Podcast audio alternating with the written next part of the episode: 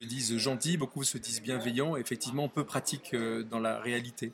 C'est vrai que c'est vrai que c'est pas simple, c'est vrai que c'est pas facile parce que ça, nécessite euh, euh, un vrai travail sur soi. Euh, le, le- le manager gentil, le manager bienveillant, c'est d'abord quelqu'un qui est un management, un- qui, qui va poser un management pas con.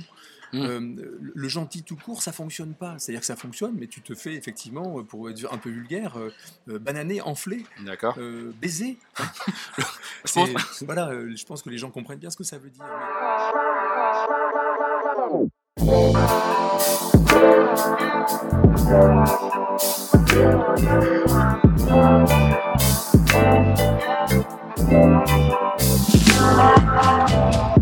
Alors, parfois, on a la chance de pouvoir rencontrer certains auteurs qu'on lit. Et euh, cet auteur-là, moi, je suis vraiment content de le voir. Parce que son livre a fait un carton. Je peux vous le dire, hein, quand on en a parlé, euh, on en a parlé en podcast et que je l'ai mis sur LinkedIn, on a fait plus de 23 000 vues.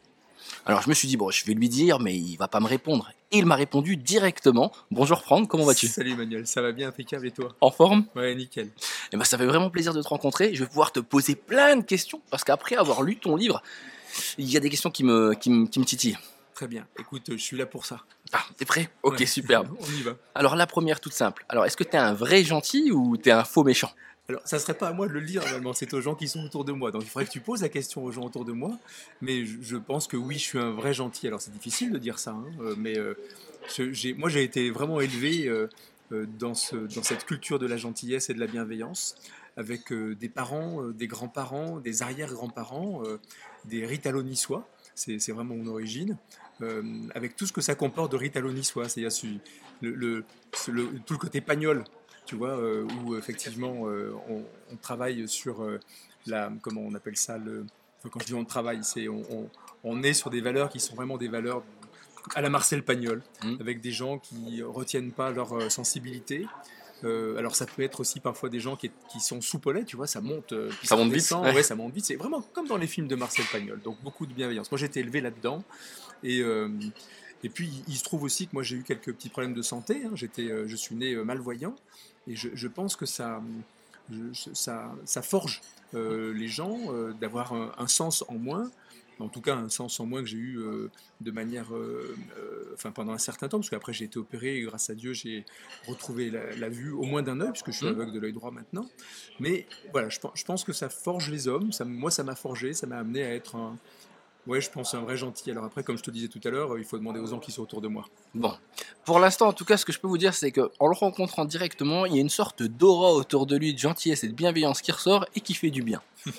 Alors, ton dernier ouvrage, c'est vraiment, euh, selon moi, quelque chose qui m'a il m'a touché. Il y a eu quelque chose que j'ai pas compris dans ce livre, c'est-à-dire que tu es parti sur une notion qui, à la base, euh, est galvaudée et mal vue par les gens, c'est-à-dire la gentillesse. Comment aujourd'hui tu peux réussir à faire un livre et à me dire qu'être gentil, c'est bon C'est vrai que ça va, ça va à l'encontre de, la, de ce que l'on vit euh, sur le plan culturel aujourd'hui, notamment de ce que, les, ce que j'appelle les, cy- les cyniques, tu vois, euh, Mm. portent. Euh, c'est vrai que tout culturellement, autour de nous, prône plutôt l'inverse. On, on nous dit au quotidien qu'on est dans un monde de, méchants. T'as pas une journée où il n'y a pas à la radio quelqu'un qui va te dire qu'on n'est pas dans le monde des bisounours. Euh, Dans les entreprises, tu as des tas de gens qui vont te dire systématiquement, euh, quand tu t'occupes un petit peu de tes collaborateurs, mais Franck, euh, on n'est pas là pour faire du social. Euh, ou, ou bien tu as culturellement, là pour le coup, des gens autour de toi, cinématographiquement, au théâtre, qui prônent pas la gentillesse. Rappelle-toi du Père Noël est une ordure, ou toi Thierry Lhermitte qui parle à un moment de, de- de Thérèse, hein, quand il est dans son rôle, et qui dit j'ai pas l'habitude de dire du mal des gens, mais Thérèse, elle est bien gentille.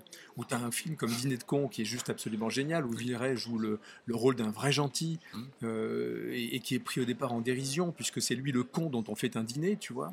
Donc c'est vrai que culturellement, ça paraît délicat et difficile. Maintenant, on s'aperçoit quand même d'une chose, c'est que, alors que ce soit dans les entreprises, que ce soit au quotidien autour de nous, ou dans nos familles, ou de chez- au, au travers de relations avec nos amis, il y a une chose qui fonctionne vraiment durablement et très bien, c'est précisément, alors c'est pas forcément le mot gentillesse qui vient au départ, si tu veux, mais c'est vraiment ce qu'on appelle ce- cette valeur de bienveillance. Euh, Ah. Voilà, donc cette notion de bienveillance, tu veux, qui est, qui est aujourd'hui prônée euh, euh, dans, dans plein de contextes, dans le bouddhisme, mais dans toutes les religions fortes. Mm. Euh, et au-delà de ça, plus, en plus de ça, au-delà d'être pas à la mode, c'est que c'est compliqué. Tu viens d'en parler en entreprise. Tu sais que le mot gentil a vraiment un, un côté euh, négatif ou voire euh, Gentil et con. ou gentil et con. Bien hein, ça va aller ensemble. le dire, oui. Mais par contre, de l'autre côté, ce que l'on ce que l'on peut voir aussi, c'est que c'est compliqué. Enfin, aujourd'hui, tu dis gentil dans une entreprise, il y a de fortes chances pour que ben un, on, on le prenne pas au sérieux, et deux, euh, quand tu me dis bienveillance, qui va avec, euh, bienveillance aujourd'hui, c'est un mot que tout le monde utilise, mais c'est plus marketing Ah oui. que réellement dans le sens où toi tu me l'as dit. Je, je- je- je dis souvent, il y a beaucoup plus de, de croyants que de pratiquants. Ouais. Voilà, donc euh, beaucoup euh, se disent gentils, beaucoup se disent bienveillants, effectivement peu pratiques dans la réalité. C'est vrai que c'est vrai que c'est pas simple, c'est vrai que c'est pas facile parce que ça, ça nécessite un, un vrai travail sur soi. Euh, le, le- le manager gentil, le manager bienveillant, c'est d'abord quelqu'un qui est un management, un- qui, qui va poser un management pas con. Mm. Euh, le, gentil tout court, ça fonctionne pas. C'est-à-dire que ça fonctionne, mais tu te fais effectivement, euh, pour être un peu vulgaire, euh, bananer, enfler, D'accord. euh, baiser. Je pense- C'est- voilà, je pense que les gens comprennent bien ce que ça veut dire. Mais du coup, ça veut dire que cette notion de cadre est indispensable. Quand, quand je dis gentil et pas con, le, le pas con, il revêt plusieurs choses. Il revêt d'abord le fait qu'effectivement, euh, cette notion de gentillesse ne peut se vivre autrement qu'en donnant un cadre. Je te donne un exemple. Moi, dans, mon entreprise, euh, je, travaille avec des gens que j'apprécie, qui sont euh, bien plus que des gens proches, sont, devenus des gens qui sont des amis. J'ai même travaillé moi en famille dans mon entreprise. J'ai travaillé avec deux de mes filles. J'ai travaillé aussi avec mon papa. Et, et donc, on peut considérer que c'est difficile et délicat de travailler avec des amis ou des gens qu'on aime. Or, c'est beaucoup plus agréable de travailler avec des gens qu'on aime qu'avec des gens qu'on peut pas blairer. Ouais. Et le seul moyen de travailler avec des gens qu'on aime, et encore plus euh, avec des gens qui sont de ta famille ou qui sont de ta proximité amicale, eh bien, ça consiste précisément à fixer un cadre. Mais alors ce cadre dont tu me parles, c'est quand même c'est compliqué, c'est plusieurs éléments. Est-ce que c'est la relation de confiance dont tu parles dans le bouquin? Est-ce que ça rentre avec l'honnêteté intellectuelle, le respect Alors des oui, autres? c'est- tout ça, bien sûr, mais en, en- en amont de tout ça, quand on parle de cadre, d'abord, c'est euh, comment, euh, c'est se rendre compte que pour travailler ensemble, il faut un cadre, et encore plus quand on est avec des gens qui sont des proches et des amis. Je, je travaille en ce moment avec un de mes amis très proches, Mhm. euh, avec lequel je suis associé dans un théâtre qui est super génial, qui s'appelle le Théâtre de Lulu sur la colline, à Lyon. Et, et, euh, Le nom euh, donne envie. oui, le, le- le nom est juste génial. Et, et dans ce théâtre à Lyon, Lulu sur la colline, c'est un, c'est un groupe d'amis qui est autour de sept amis. Et euh, on s'aperçoit que justement toute la difficulté de management qu'il vit au quotidien, c'est précisément jusqu'à maintenant, il n'y avait pas de cadre. Et donc tout le travail qu'on fait tous ensemble, ça consiste justement à mettre en place un cadre de travail, c'est-à-dire des règles du jeu qu'on va co-créer Et qu'on va respecter, faire respecter chacun que nous sommes dans cette association sans aucun passe-droit. Sans ça, ça marche pas. Sinon, c'est de l'amitié, mais qui dévie. euh, euh, on attend des choses des uns et des autres qui peuvent parfois ne pas nous les donner, et, et- et ça, ça- ça met en place quelque chose qui ne fonctionne pas. Donc, euh, il faut ce cadre. Ça, c'est le premier point du pas con de gentil et pas con. Le deuxième point, c'est que il faut aussi de la détermination. C'est-à-dire que on est dans un monde qui est un monde de tarés. Mhm. Euh, moi, je trouve pas qu'il soit si taré que ça finalement. Mais en tout cas, une chose est sûre, c'est que comme la culture n'est pas à la gentillesse et à la bienveillance, eh ben, il faut vraiment de la détermination, aller au bout de ces contextes-là, être capable de, de développer des savoir-faire pour savoir prendre en compte les considérations individuelles des gens dans la mise en œuvre des projets collectifs. Et ça, ça nécessite de l'écoute, de l'attention à l'autre, de la prise en compte de l'autre, euh, une, une vraie capacité de bienveillance et d'empathie. Et au-delà de ça, et un mot que je lâche souvent, ça nécessite de la compassion. Alors souvent, euh, euh, Compassion. je- ouais, de la compassion. Et je, je vais aller encore un cran plus loin, Manu. Je vais, je, moi, je dis souvent, le rôle d'un manager, c'est de materner ses collaborateurs. Alors quand je dis ça, tout le monde éclate rire, de, de rire au nez, bien sûr. Mais quand je dis materner, c'est quoi? Je, te rappelle que le rôle maternel, de, euh, c'est précisément, euh, et on y reviendra après, puisqu'on parlera de Maria Montessori, auquel je fais beaucoup référence, materner, c'est c'est protéger, c'est accompagner, c'est choyer, c'est créer des contextes de travail qui font que les gens se sentent suffisamment sécurisés, répondant à leurs propres besoins essentiels de reconnaissance et Mhm. d'estime, d'authenticité et d'autonomie, euh, capables d'être en relation avec les autres autour d'eux, capables de, de faire de la créativité et de prendre du plaisir pour pouvoir justement bosser. C'est ça materner.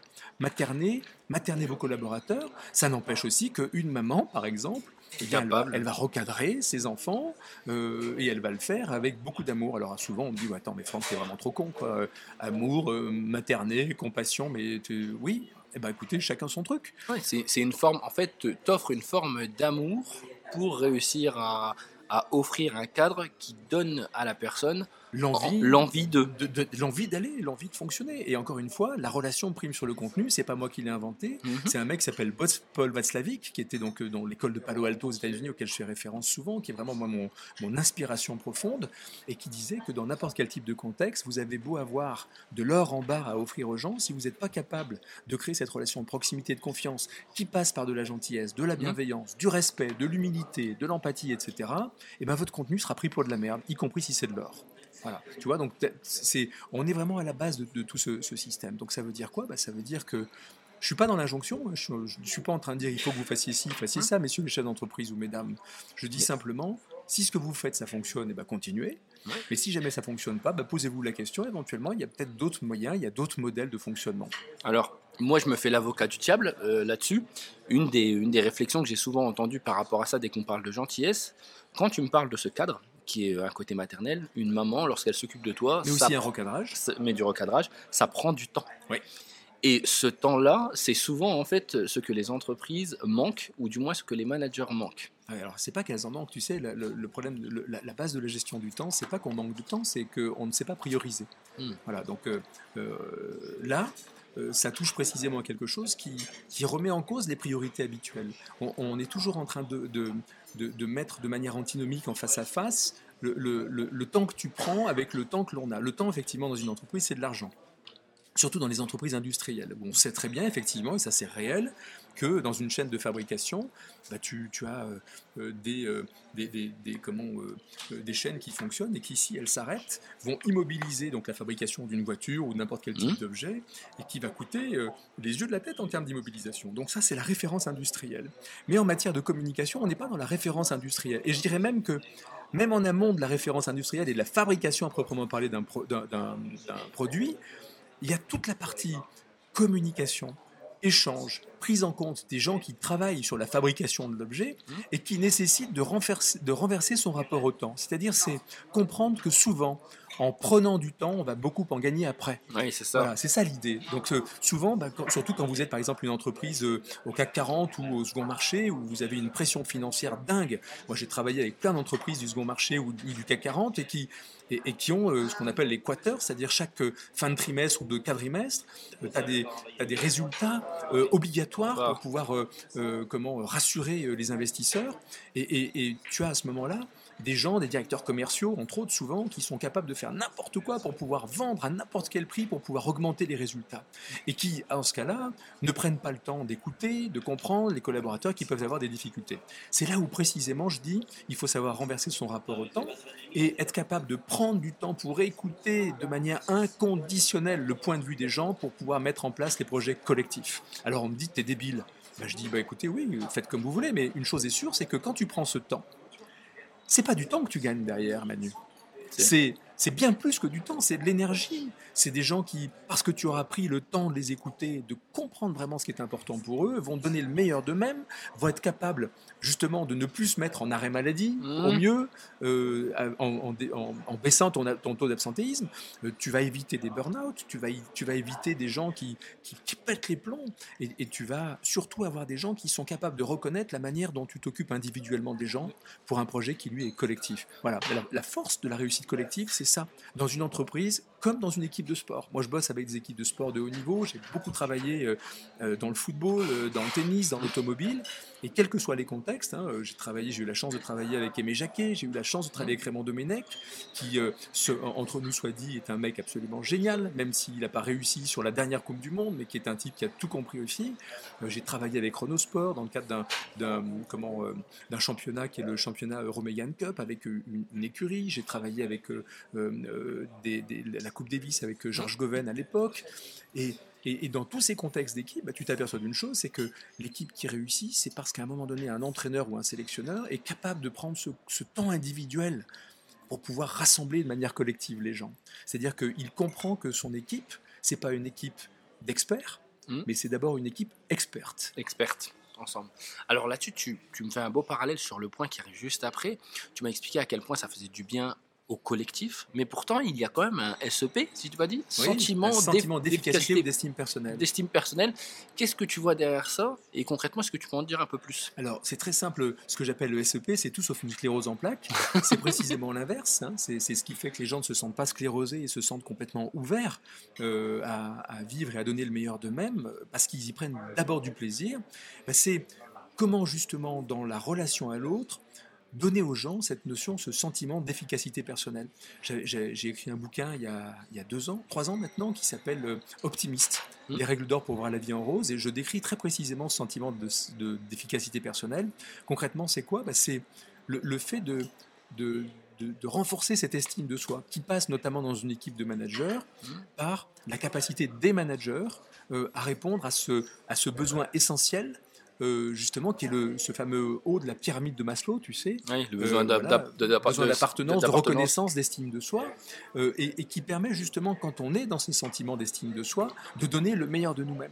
Donc il y, y a plein de techniques, il y a plein de manières de faire, il y a des manières de donner du feedback aux gens, euh, du retour d'informations, il y a des manières de se le donner à soi-même, mais en tout cas, sans ce sentiment d'efficacité personnelle, bah, les gens ne, ne- on, on va avoir du mal à fonctionner et à, et- et à donner le meilleur d'eux-mêmes. D'accord. Alors, un petit point qui m'intéressait énormément, et c'est là peut-être où j'ai trouvé, encore une fois, malgré que tout le livre est intéressant, attention, hein, mais c'est là où je me suis arrêté et où j'ai pris plaisir, c'est ton parallèle avec Montessori. Avec Maria Montessori. En général, euh, la méthode Montessori, on, en entend beaucoup parler en éducation. Ouais. C'est un modèle qui euh, maintenant on est, enfin, il est toujours innovant, mais il commence à être connu un peu, un peu par tout le monde. reconnu. Il commence à être reconnu, reconnu. à être reconnu, et, et c'est ça qui est aussi intéressant. Mais là, tu m'as fait un parallèle intéressant entre Montessori ben, tout simplement le management qu'on peut avoir. Alors, Ouais. est-ce que tu peux m'en dire un peu plus là-dessus? Alors oui, déjà te raconter un peu comment ça m'est venu. Il y a, il y a cinq ans maintenant, à peu près, oui, cinq ans, j'ai, j'ai commencé à travailler euh, avec euh, la ville de Cannes. Mhm. C'était un de mes clients, je continue régulièrement à travailler avec eux. Et puis donc euh, dans, ce, dans, dans le cadre de- du travail que je faisais avec la ville, euh, il y avait euh, donc, euh, euh, tu sais, dans le, le service de la petite enfance. Et dans le service de la petite enfance, il y avait une, une psychologue euh, de l'enfance spécialisée et, et qui était une fan de Maria Montessori et, euh, et- et qui m'a un petit peu euh, euh, affranchi de ce que faisait Maria Montessori. Donc euh, moi, ça m'a immédiatement parlé puisque j'avais moi-même souffert, euh, non pas d'une problématique d'éducation, mais en tout cas d'éducation nationale sur Ouais. le plan de, de l'école, puisque moi j'étais un, un hyperactif euh, non euh, non euh, comment Non reconnu non reconnu, l'époque ça se reconnaissait pas. hein. Ouais. Mais j'avais tous les symptômes, je l'ai appris beaucoup plus tard, de, de la- de l'hyperactif, incapable de se, de se fixer en termes d'attention, etc. Avec cette incapacité, enfin cette capacité à passer du coq à l'âne et à être créatif malgré, malgré tout cela.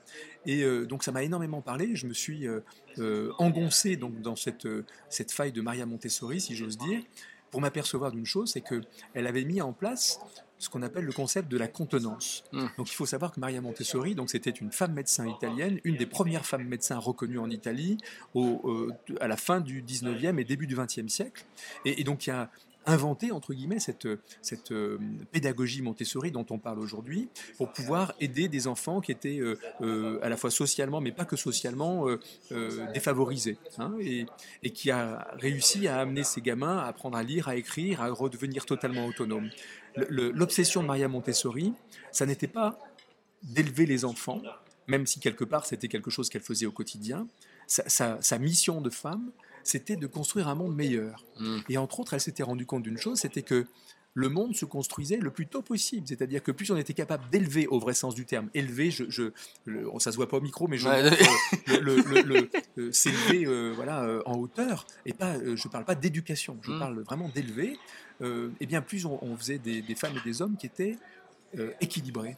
Et entre autres, Maria Montessori donc, a défini une manière de faire euh, qui suivait ce qu'elle appelle, ce qu'elle appelait le concept de contenance. Mm. Le concept de contenance, c'était quoi? Ben, C'était la, la contenance, c'est la protection du bébé dans le ventre de sa maman. Et pour qu'un bébé euh, euh, puisse euh, avoir une croissance euh, équilibrée, ben, il, il faut que ça réponde.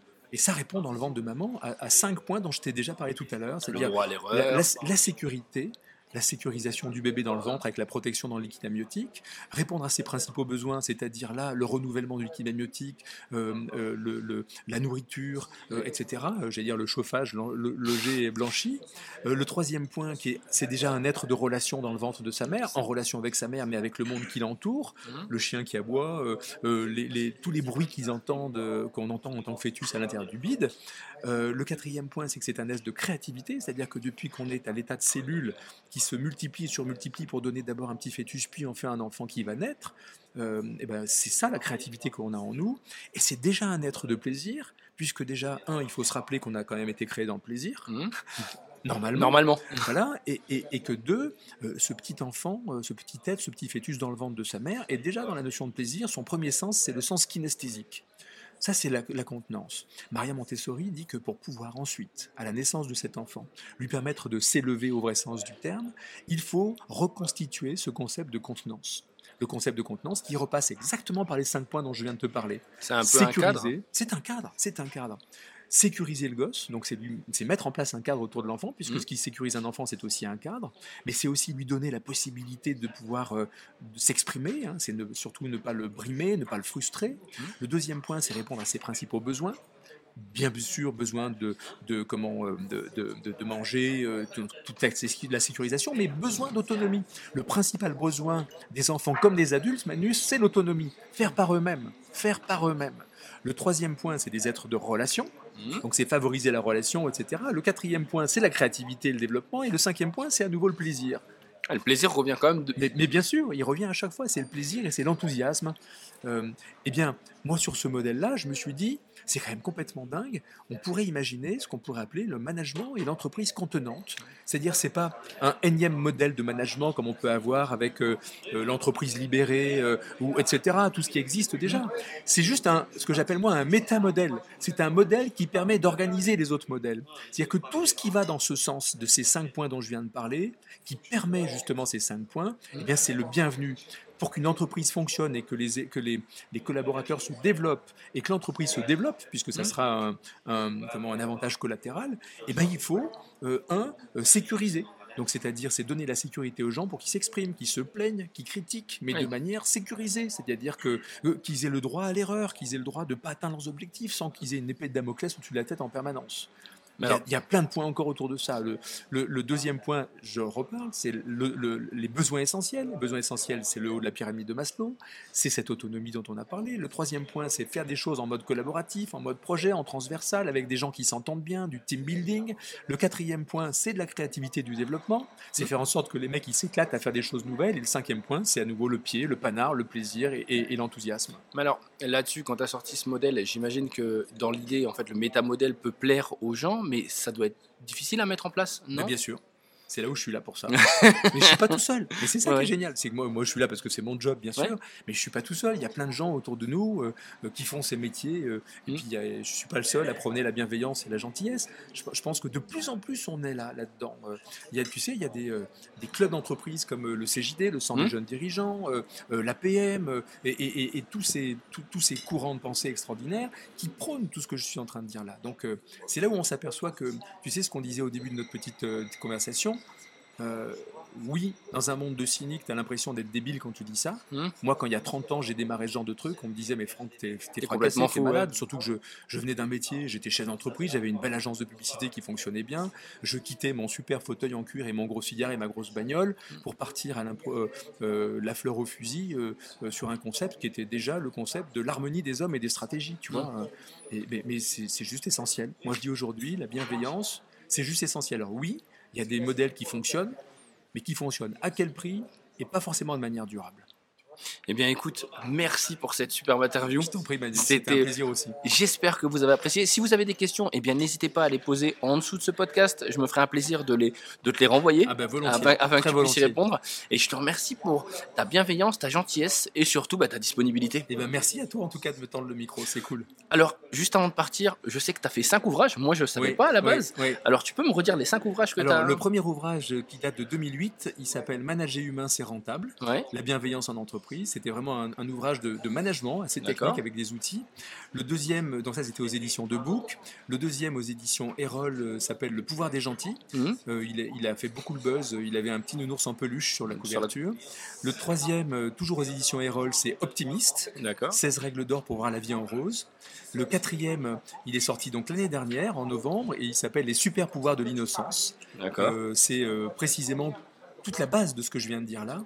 Et puis le dernier qui vient de sortir, donc qui s'appelle Gentil et pas Pas con, con. aux, édi- aux éditions de Book à nouveau cette fois-ci. Voilà. Alors, ma dernière petite question, euh, elle, elle est d'ordre plus généraliste et je pense que c'est plus un conseil à tous nos auditeurs. Euh, être gentil dans la vie de tous les jours, si on veut faire un premier pas, c'est quoi? C'est déjà se faire confiance. Euh, et puis c'est tenter des petites choses basiques. Tu sais, il y a un, un- un truc qui est absolument génial, ça s'appelle le sourire. Et euh, euh, on s'aperçoit souvent, on a des gens qui en face de soi sont pas forcément bien. On est tous doués d'un truc absolument génial qui s'appelle les neurones miroirs.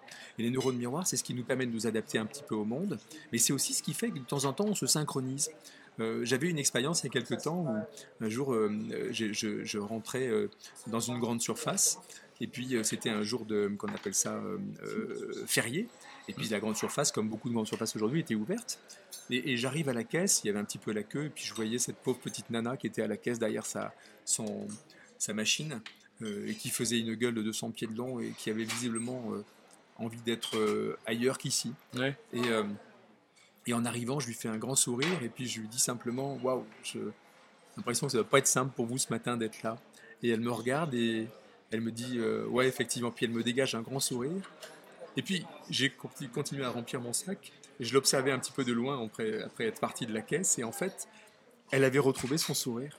Tu vois, c'est juste ça. C'est déjà euh, se rendre compte qu'il y a plein de petites choses, de petits gestes au quotidien qu'on peut faire. Mais encore une fois, je terminerai là-dessus. Je suis absolument pas dans l'injon- dans- dans l'injonction. Il ne s'agit pas de faire comme si soyez gens. Faites comme vous pouvez. Mais euh, rendez-vous compte que de temps en temps, bah, quand vous êtes dans ce sentiment de, de bienveillance, de respect, d'altruisme, euh, de compassion, d'humilité, d'humour, parce que ça va avec. hein, euh, Je rappelle que humour et humilité, c'est la même racine euh, étymologique. Euh, et ben vous allez vous rendre compte euh, immédiatement des résultats que ça peut avoir sur votre entourage. Bon, je n'ai plus qu'à te revoir l'année prochaine lors de ton prochain livre. Voilà, il est en cours. À bientôt, merci pour Salut tout. Emmanuel, au revoir.